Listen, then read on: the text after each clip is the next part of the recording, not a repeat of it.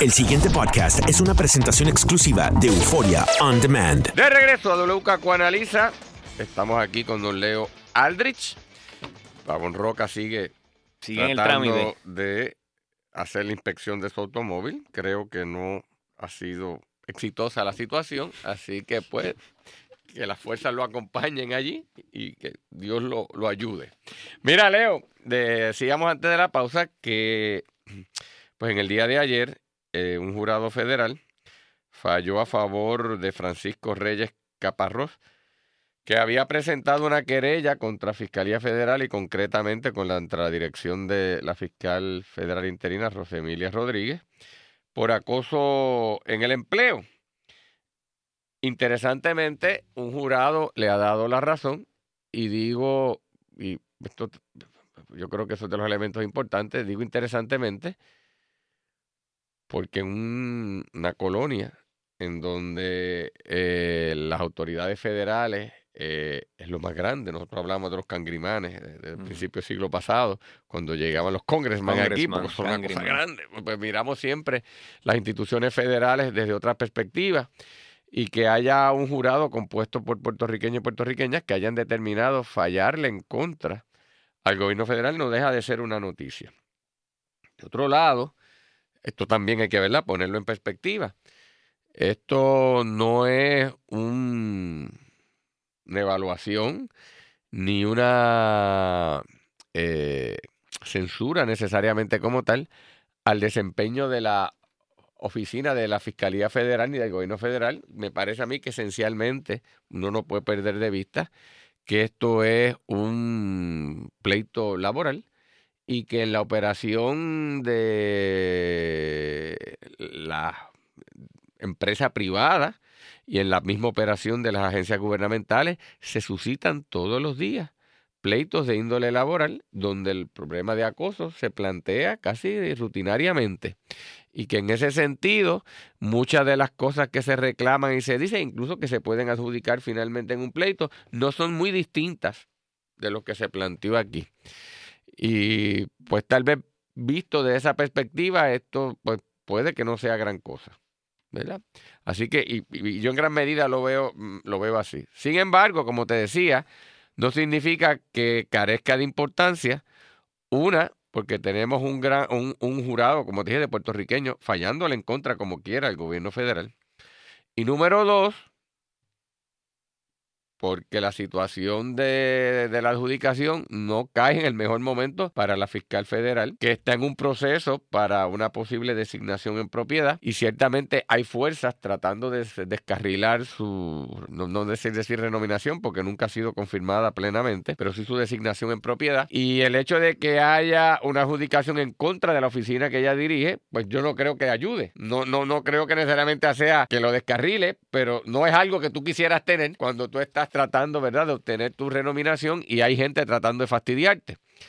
El tercer elemento, Leo, que traigo a colación, eh, que me parece que hay que estar eh, mirando, es que este ciudadano que demanda y prevalece, Francisco Reyes Caparrós,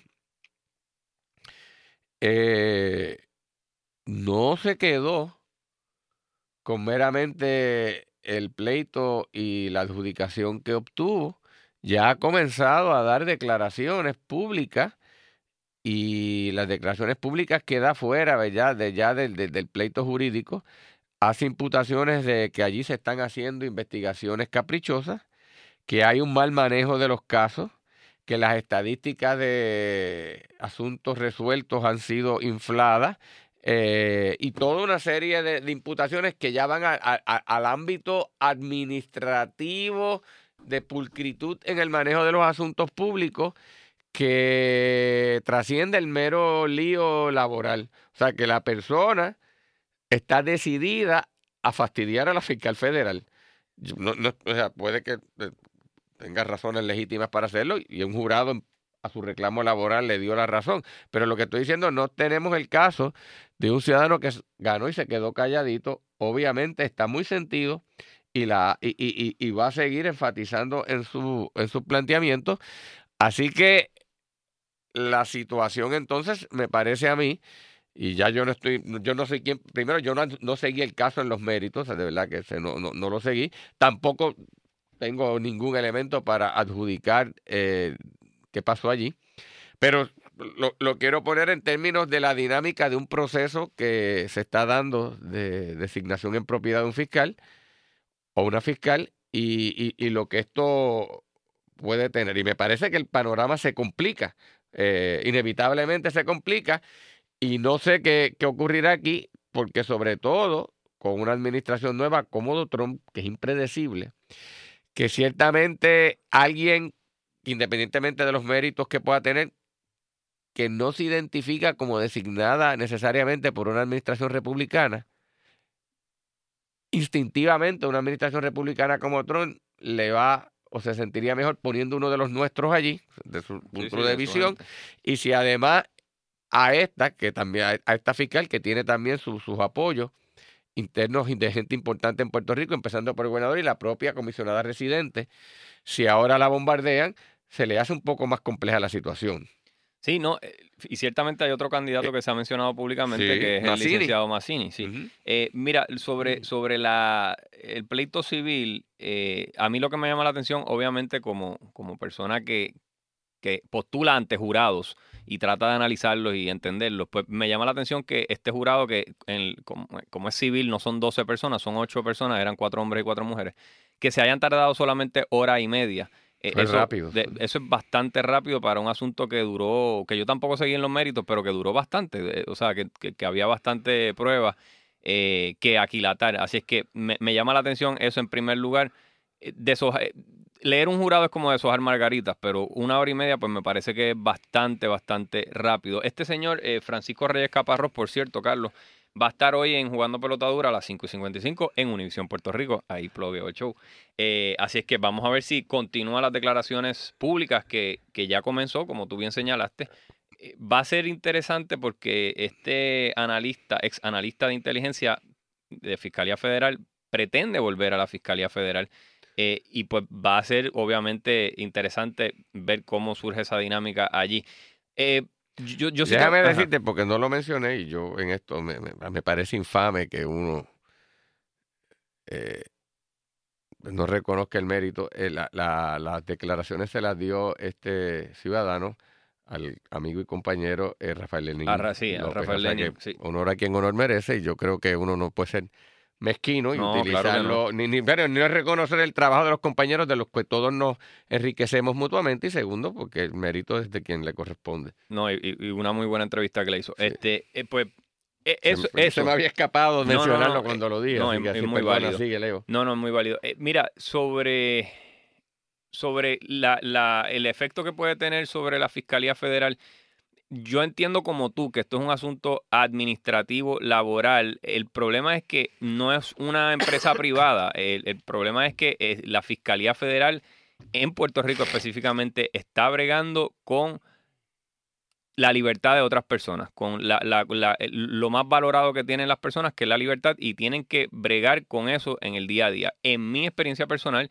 y, ¿verdad? Yo lo tengo que reconocer así, cuando yo brego con fiscales de línea, la mayor parte de ellos son fiscales de línea y la mayor parte son gente muy responsable que se toma el trabajo muy en serio. Yo peleo con ellos todo el tiempo y estoy discutiendo y estoy discutiendo con ellos. Correcto, y, me fajo con ellos y, y tenemos nuestras discusiones legales y sobre qué el gran trabajo que uno tiene eh, como abogado federal mayormente y como fiscales federales e incluso como jueces es determinar en la mayor parte de los casos, ¿verdad? Hay casos que uno está abogando por la inocencia de la persona porque realmente no cometió los delitos que se le imputan y por eso puede estar las investigaciones mal hechas como está señalando este señor. Pero en la mayor parte de los casos lo que uno intenta es buscar un castigo que sea afín a la persona y al delito cometido. Y los fiscales y los jueces y los abogados de defensa tienen esa tarea en común.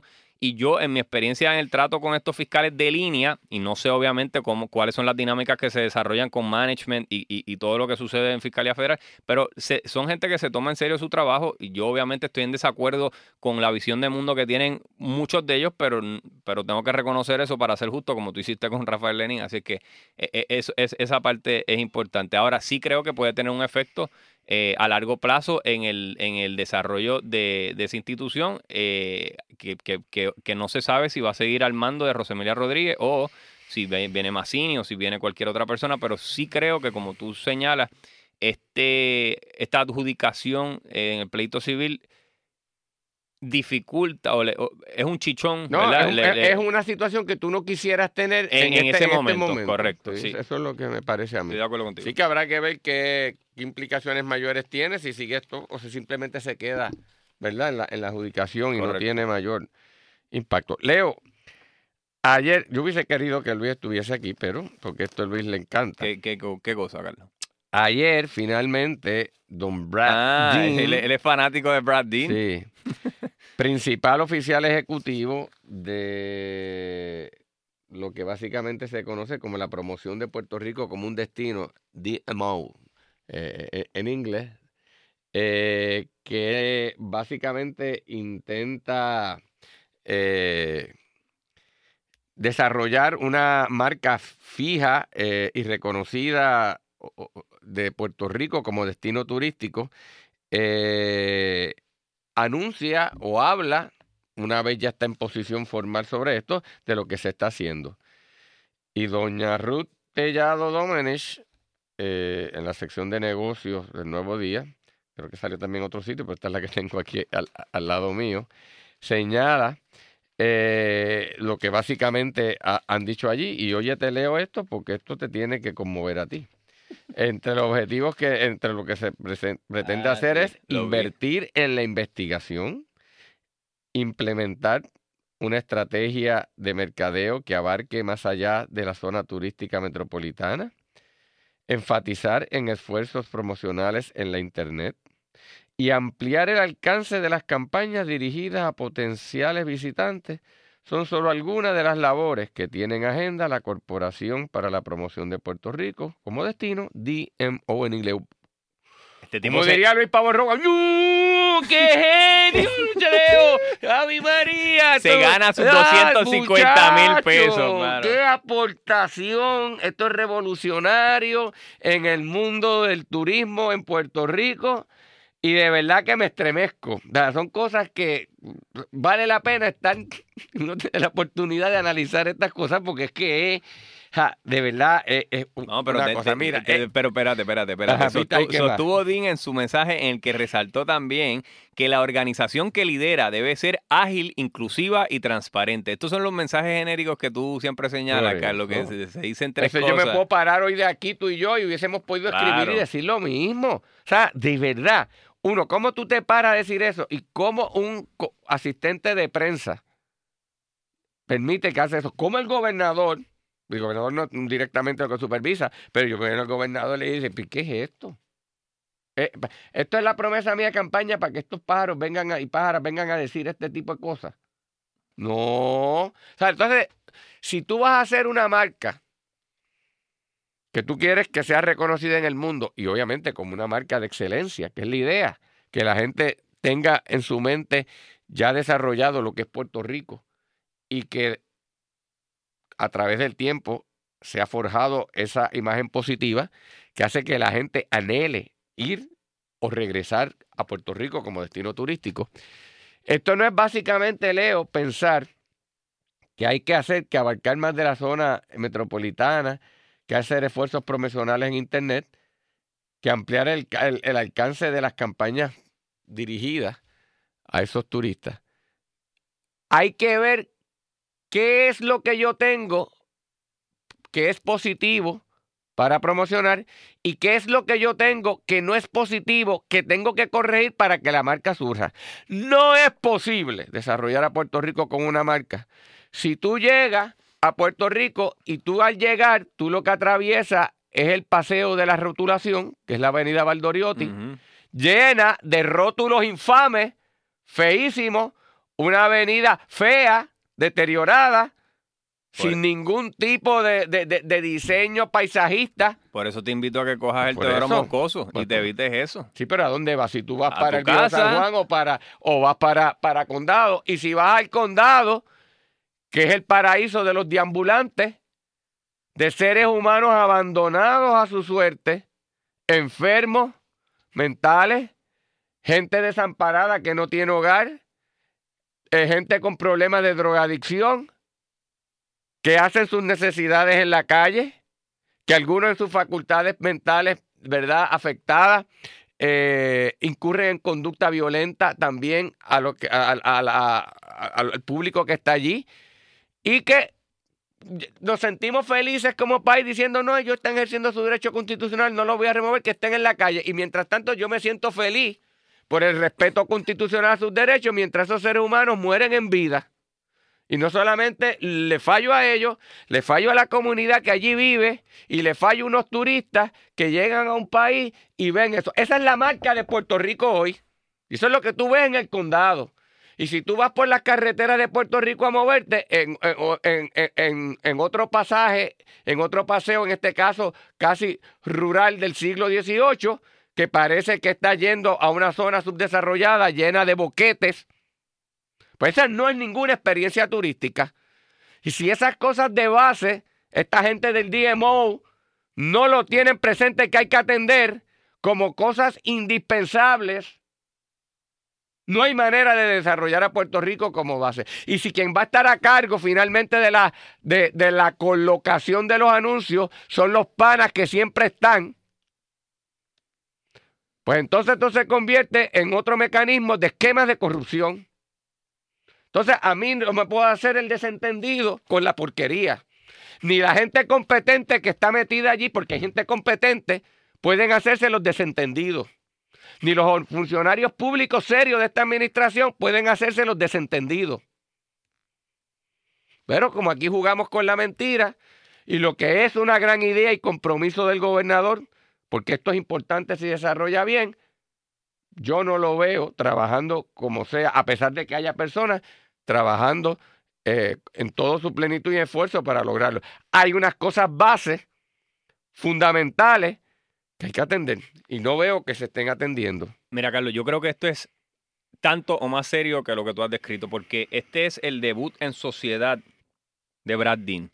Y lo que hace es, en ese debut en sociedad, hacer unos lineamientos generales que yo esperaría que hubiese venido con algo bien concreto, bien específico. Y lo que pasa es, Carlos, que aquí él parece que piensa que, como mucha gente en Puerto Rico en efecto piensa, que con lo mínimo, you get by. Con algo genérico, con algo que no diga nada, you get by. Más o menos te resuelve.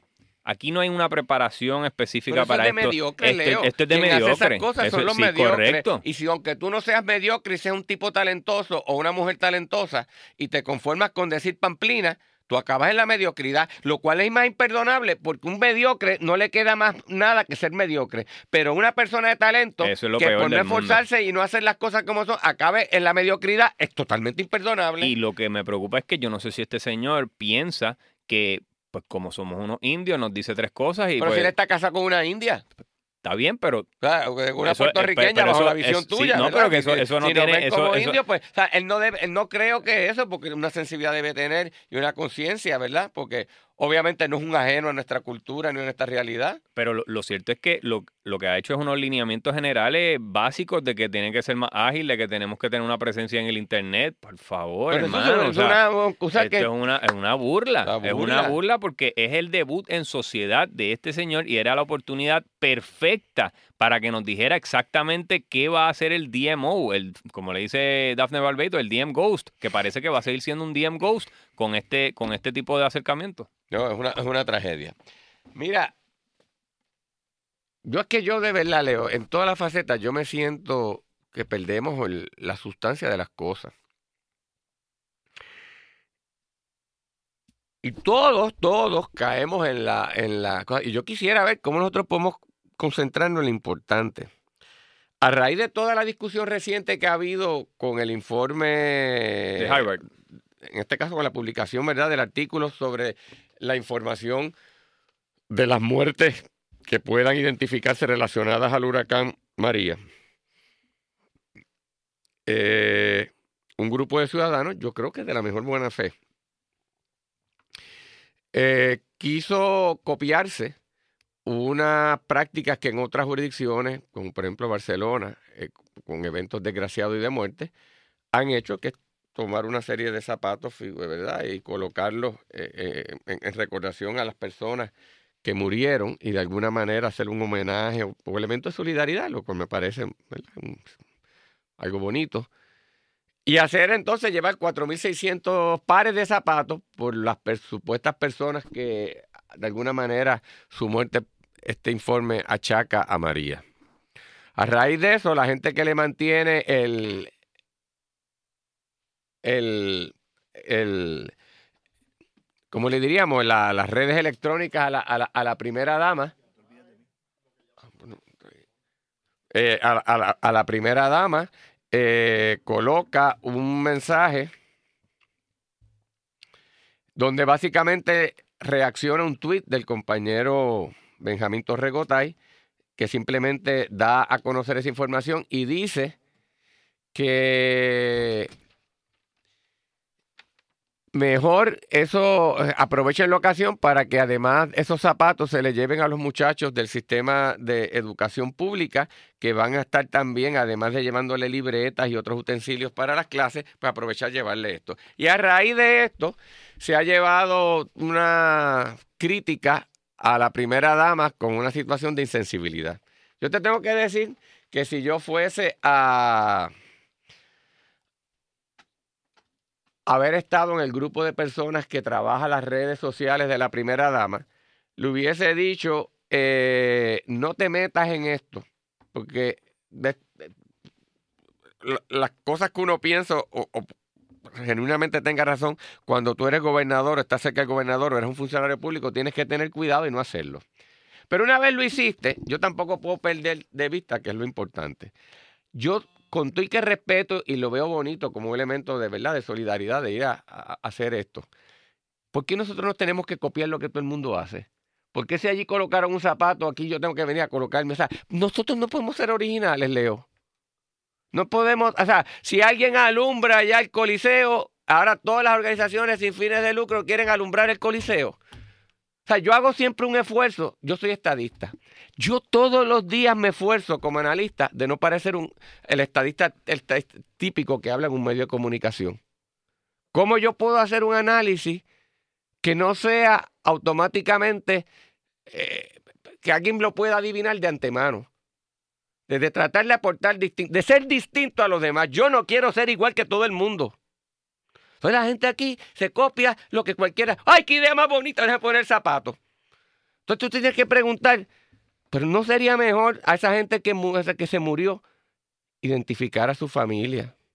Ver cómo de verdad yo los puedo apoyar. Identificar la situación en que ocurrieron para a través de las organizaciones que se han fundado de dar apoyo. Esos problemas que ellos identificaron establecer ya no a través del gobierno, sino a través de la propia base comunitaria, todas unas redes para que esto no pueda ocurrir. Porque yo llevo el zapato allí y, yo me sentiría bien que los honré. Pero es embuste, no tiene ningún impacto, no nos engañemos, no, no nos engañemos. Y aunque tal vez no fue de la manera más sensible lo que hizo la oficina de la primera dama, tiene un fundamento de razón cuando dice, espérate, eso con poner unos zapatos viejos allí no altera la tragedia que hubo. Y aunque es bonito recordarlo, y yo no, por eso del principio empecé reconociendo eso, pues, tú sabes, no me parece a mí que, no perdamos la cosa de, lo que es importante. Mira, sobre la, expresión en Twitter de, sobre la expresión en Twitter de la primera dama, yo tengo que decir que o le atribuyo mucha ingenuidad o mucho cinismo. Es uno de los dos extremos para mí. Carlos, porque o, es mucho cinismo o mucha ingenuidad por lo siguiente, porque ella, ¿verdad? Debería saber, sabe o debería saber que ella se está dirigiendo a un periodista, a Benjamín Torrecotay, y pues, que tampoco es el que está organizando exacto, o sea que ella debería saber que un reportero, por lo general, no es quien organiza o coordina este tipo de eventos, y ella se dirige a él ingenua o cínicamente diciendo, oye, también podría ser estos zapatos para la, te puedo enviar las 10 regiones judiciales para eh, las 10 regiones eh, educativas más bien para, para enviar esto. Así es que yo le atribuyo a la primera dama mucha ingenuidad y, y, y, y, candidez. grupo o, al extremo, un cinismo terrible. Y quiero pensar que es ingenuidad y que, porque ya, ¿verdad? Pero proyecta, proyecta la sustancia, la sustancia es lo que este país debe mirar. El pasado podcast fue una presentación exclusiva de Euphoria On Demand. Para escuchar otros episodios de este y otros podcasts, visítanos en euphoriaondemand.com.